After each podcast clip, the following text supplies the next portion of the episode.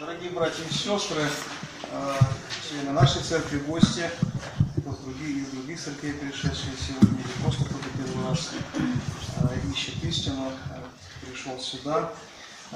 Мы сегодня будем читать с вами первое послание Петра, с 1 по 12 стихи. Почему этот отрывок? Потому что наши домашние группы, они движутся как раз по посланию Петра, и кто-то отстает, кто-то вперед, но Значит, тот, кто отстает, немножко уже подумает над этим отрывком, кто-то подведет итоги какие-то. 1 а, Петра а, с 1 по 12 стихи 2 главы. «Итак, отложив всякую злобу и всякое коварство и лицемерие, и зависть, и всякое злословие, как новорожденные младенцы, возлюбите чистое словесное молоко, дабы от него возрасти вам во спасение, ибо вы вкусили, что благ Господь. Приступая к нему, камню живому, человеками отверженному, но Богом избранному, драгоценному, и сами, как живые камни, устраивайте из себя дом духовный, священство святое, чтобы приносить духовные жертвы, благоприятные Богу и Иисусом Христом. Ибо сказано в Писании, «Вот я полагаю сегодня камень краеугольный, избранный, драгоценный, и верующий в него не постыдится». Итак, он для вас, верующих, драгоценность, а для неверующих камень, который отвергли строители – но который сделался главой угла, камень притыкания и камень соблазна, о который они притыкаются, не покоряя слову, на что они и оставлены. Но вы – род избранный, царственное священство, народ святой, люди, взятые в удел, чтобы возвещать совершенство призвавшего вас из тьмы в чудный свой свет. Некогда не народ, а ныне народ Божий, некогда не помилованный, а ныне помилованный. Возлюбленные, прошу вас, как пришельцев и странников, удаляться от плоских похотей – восстающих на душу и провождать добродетельную жизнь между язычниками, дабы они за то, за что злословят вас, как злодеев, увидя добрые дела ваши, прославили Бога в день посещения.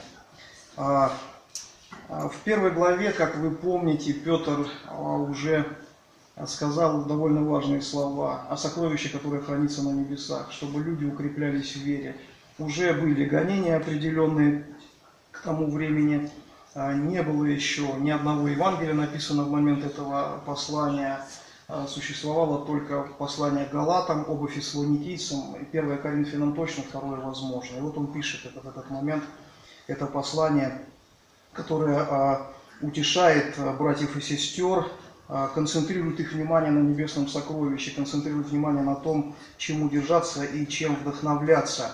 И а, мы сделаем сегодня просто обзор этого отрывка без какой-то центральной мысли. А, Господь откроет каждому, что необходимо. И а, первое, с чего здесь начинает Петр, отложив всякую злобу, да, перечисление грехов различных, и говорит о том, чтобы новообращенные недавно да, христиане возлюбили чистое словесное молоко. Интересно, что Баркли в своем толковании пишет о том, что а, было принято в то время, не всегда, но, но часто было такое, что вновь крещаемым христианам давали молоко пить, чтобы они ощутили себя, что они вот только родились на свет, да, вот это а, ощутить перерождение. Мы помним, что имена брали другие, да, вот люди, что начиналась новая жизнь.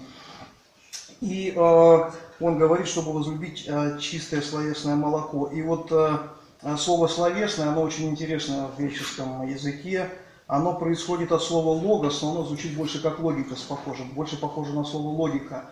Это же слово а, Павел употребляет, когда говорит, что должна, а, мы должны отдать себя Богу в жертву, или служение наше должно быть разумным. И вот здесь то же самое. Некоторые переводы переводят это как, как духовное молоко. И вот если говорить здесь непосредственно о Новом Завете, то это не относится к нему. Хотя, в принципе, пророчески это говорится об этом, потому что дальше Петр говорит и Э, по-моему, втором послании Петра, что вы имеете верное пророческое слово, к которому нужно обращаться. Но на тот момент этого слова не было. Были они, были свидетели жизни Христа, вот э, апостолы плюс те, кто собрались в горнице, это наверняка были свидетели. Но это была мощная сила очень, да, такие волонтеры, такие посвященные, которые получили крещение Духом Святым. И они просто рассказывали, что они знали о Христе. Наверняка, возможно, Марк уже что-то написал, писал за Петром, находясь в Риме, если он еще был там в Риме уже в этот момент. Потому что лет через семь только Евангелие от Марка появится, самое первое. Да? Как они друг друга утешали, что они говорили друг другу. Но их вера была очень крепкой.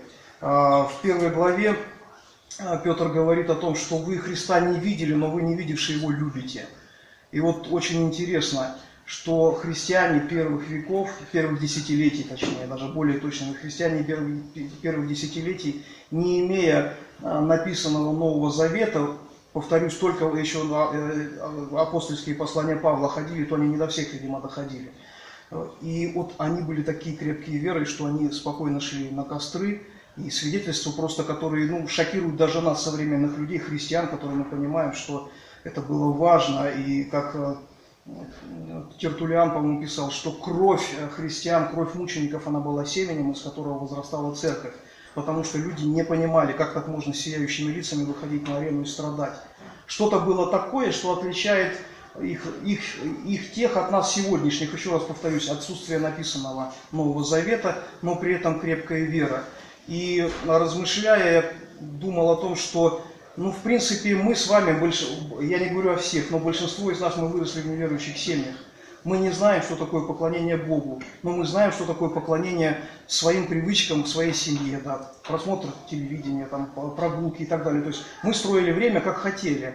А в то время семья, любая, любая на земном шаре, она вставала, и она шла к жертвеннику. Язычники шли поклоняться своим идолам, а евреи наверняка собирались, мужчины, да, и молились о благословении дня. Поэтому в те времена поклонению Богу это было нормально, только кто-то клонялся идолам, а кто-то истинному Богу. И вот эти вчерашние язычники, которые поклонялись идолам, они сегодня, получив познание воскресшего Христа, они, очень, они радовались, они ликовали, что они веруют теперь в истинного Бога, что Бог снизошел до них, что Он дает им спасение. И вот эта э, фраза «Вы вкусили, что благ Господь», говорит Петр здесь, да, что вот это, это радость, это духовная, ту силу, которую они получают от Христа. Да, Христос не являлся там каждому, как апостолу Павлу, в какие-то ключевые моменты его жизни – но было что-то, что они получали в молитве. Мы помним с вами, как те же апостолы сказали, мы сосредоточимся на слове и молитве. Очень важно. И для них молитва это было естественное состояние, естественный поиск лица Божьего, поклонение глубокое и исполнение слова его, которому учили апостолы и все свидетели, которые были с ним, исполнение этого слова, оно давало им эту благословенную жизнь приступая к нему, камню живому, человеками отверженному, но Богом избранному, драгоценному, и сами, как живые камни, устраиваете из себя дом духовный, священство святое, чтобы приносить духовные жертвы, благоприятные Богу Иисусом Христом. Хорошую мысль сегодня тоже прочитал, что вот кирпич сам по себе, вот он если лежит кирпич, но, но он никому не нужен, понимаете? Вот, вот но он, если он, он, он нужен только для того, чтобы положить его вот в здание, он должен быть одним из кирпичей, тогда смысл его существования вообще будет оправдан, что он есть. Если он просто лежит, это кирпич простой, и поэтому Петр говорит, что нужно устраивать из себя э, дом, нужно быть вместе. И э, поэтому христианин-индивидуалист это понятие так же, как кирпич без здания никому не нужен. И что интересно, э, если вы на стройке э, дадите власть нескольким людям, наверное, да, то будет что попало. Должен быть человек, у которого должен быть единый метр, который все это измеряет. И э, когда исследовали цивилизации древние, то те, кто устанавливали единые, единые меры длины, веса, они делали резкий э, рывок в цивилизационном развитии, потому что ускорялась очень быстро торговля, э, развитие разное. И вот то же самое здесь. А, если мы бы сами себя судили каждый, ну просто, и, и бывает так, к сожалению, тогда церковь начинает страдать. Потому что у каждого своя мерка. Но здесь говорится о том, что Христос краеугольный камень, Христос властелин стройки, здесь этого не сказано, это так и есть. И у него его стандарты. Его стандарты, они помогают нам, чтобы обтесать каждого из нас под нужный размер и вложить в это. И знаете, ну, вот если сейчас кирпичи готовые, да, раньше же люди обтесывали до определенного размера. Представьте себе, человеку попадается камень, который не поддается обтеске, он его и так, и сяк. И либо он очень слишком крепкий, либо он развалился не в том месте, и просто его выкидывают. И вот как-то тоже слышал проповедь, очень залегла в сердце мое, сегодня она важна вот в свете этого отрывка. Идет строительство Дома Божьего, но бойтесь оказаться в строительном мусоре. Бойтесь не поддаваться работе Христовой над вами, чтобы не быть, в конце концов, уложенными вместе с церковью вот в ее здание, а, для того, чтобы созидать церковь, в том числе и из себя. Вы род избранный, царственное священство, народ святой, люди, взятые в удел, чтобы возвещать совершенство призвавшего вас из тьмы в чудный свой свет, некогда не народ, а ныне народ Божий, некогда не помилованные, а ныне помилованы. Итак, обетования, которые были даны Израилю, здесь э, часть из Пятикнижия, часть из пророка Исаия, э, оно исполнилось, и причем очень важно, что это сказал еврей. Понимаете, он понял это, что ну, нет уже ни Израиля в том виде, и церковь без Израиля, она совершенно не то. Очень внимательно, если вы знаете, ну, не знаю, как-то мне Бог дал просто несколько мест Священного Писания, мне открыл, и для меня вообще проблемы вообще э, пропали, связь, э, вот, сравнение Израиля и церкви, если внимательно смотреть Галатам, Римлянам, а, вот, э, по-моему, в Колосином, когда он говорит о том, что сделал из двух одно, ну, не может Израиль без церкви, не может церковь без Израиля. Просто им было возвещено первыми, но они войдут последними, потому что они отвергли. А, и когда говорят «Новый Израиль», с одной стороны, правильно и неправильно, потому что это не Израиль, это церковь. Церковь без Израиля, она тоже ничто, потому что это что-то одно стало, совершенно новое. Здесь э, все вместе, да, и тот народ, который был, э, хранил завет, который дал миру Христа, и этот народ, и мы сейчас вместе с ними. Мы не Израиль, не церковь, мы народ Божий, мы одно сейчас вместе с ними в духе. И а, здесь есть цель, чтобы возвещать совершенство призвавшего вас из тьмы в чудный свой свет. И мы понимаем, что Бог призывает для какой-то цели – то есть Христос призывал для следования за Ним. Дитрих Бонхёфер, который э, э, как мученик умер за Христа в годы фашистского режима в Германии, сказал примерно следующую фразу. Призыв – это и есть благодать, и благодать – это и есть призыв. То есть уже в том благо для нас, что Христос обратил на нас внимание и призвал следовать за Ним. Понимаете? Вот очень важно, то есть это призыв к действенному следованию. Это очень важный момент. А, для чего-то должна быть цель в моей жизни, не просто мне ну, что-то поменять и хорошо жить. И здесь именно свидетельство своей жизнью, свидетельство словом, чтобы возвещать а, о совершенстве Бога. Написано в другом месте, который хочет, чтобы все люди спаслись. Если вы помните, это было написано в первому Тимофею, и в месте, где он призывает, Павел э, говорит о том, что нужно молиться о властях. И очень часто этот стих просто говорится о том, что нужно молиться о властях, а дальше, это же в контексте, ибо это хорошо и угодно Богу, который хочет, чтобы все люди спаслись. Иным образом, Павел говорит, молитесь о мире, чтобы церковь имела возможность благовествовать в мире спокойно, как это делал Павел, когда кончились, э, Август победил, установился мир в Римской империи, шикарные дороги, Помпей победил пиратов на море, ходи, не хочу, благовествую по всему лицу земли по Римской империи. То же самое здесь. Последняя мысль этого отрывка. Возлюбленный, прошу вас, как пришельцев и странников, удаляться от плотских похотей, восстающих на душу, и проводить добродетельную жизнь между язычниками, чтобы они за то за что злословят вас как злодеев, увидя добрые дела ваши, прославили Бога в день посещения. Ну, я раньше всегда понимал так, что день посещения, ну, значит, Бог когда-то посетит, он уверует и прославит Бога. Но в греческом стоит слово, которое очень однокоренное со словом епископ. И вот это посещение, это одновременные должности, какое-то... И здесь говорится все-таки о последнем дне, то есть э, Бог, когда людей соберет на суд, я предполагаю, так я не утверждаю это на все на сто процентов, но Он спросит, вам было сказано?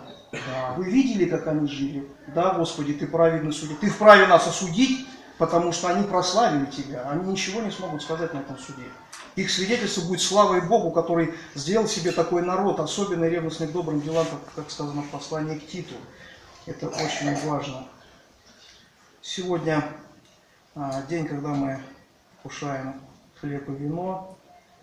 Вот это эти места, которые были сказаны как, как Христе, как о камне, как а, о живом камне, потому что а, слово Петра, которое он употребил э, ко Христу, да, вот что ты, ты Петр, он сказал.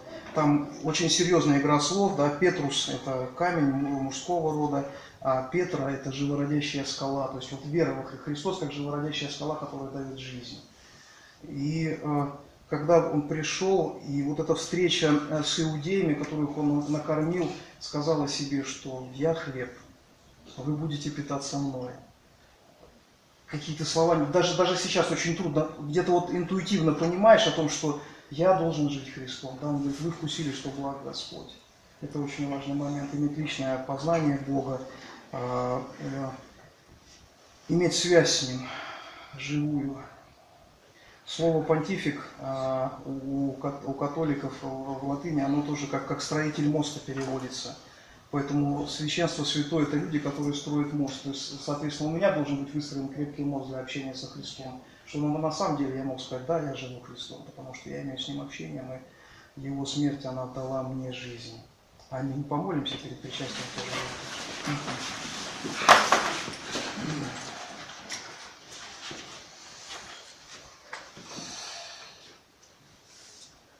Господь и Бог наш, мы приходим к Тебе как к Царю и как к истинному Отцу. Ты сделал нас частью своей царской семьи, дал это привилегию приблизиться к Тебе. Мы понимаем, что это право дано нам смертью Сына Твоего Иисуса Христа. И как Павел мы Тебе молимся о том, чтобы нам уразуметь тайну страданий Его и силу Его воскресения, чтобы наша жизнь была преображена через общение с Иисусом, через следование за Ним, Господь. Руководи нами, благословляй Духом Твоим Святым, чтобы наша жизнь, Господь, была наполнена радостью общения и исполнением Слова Твоего для славы Твоей. И нуждаемся в Тебе, потому что без Тебя не можем ничего. Отец, Сын, Святой Дух. Аминь.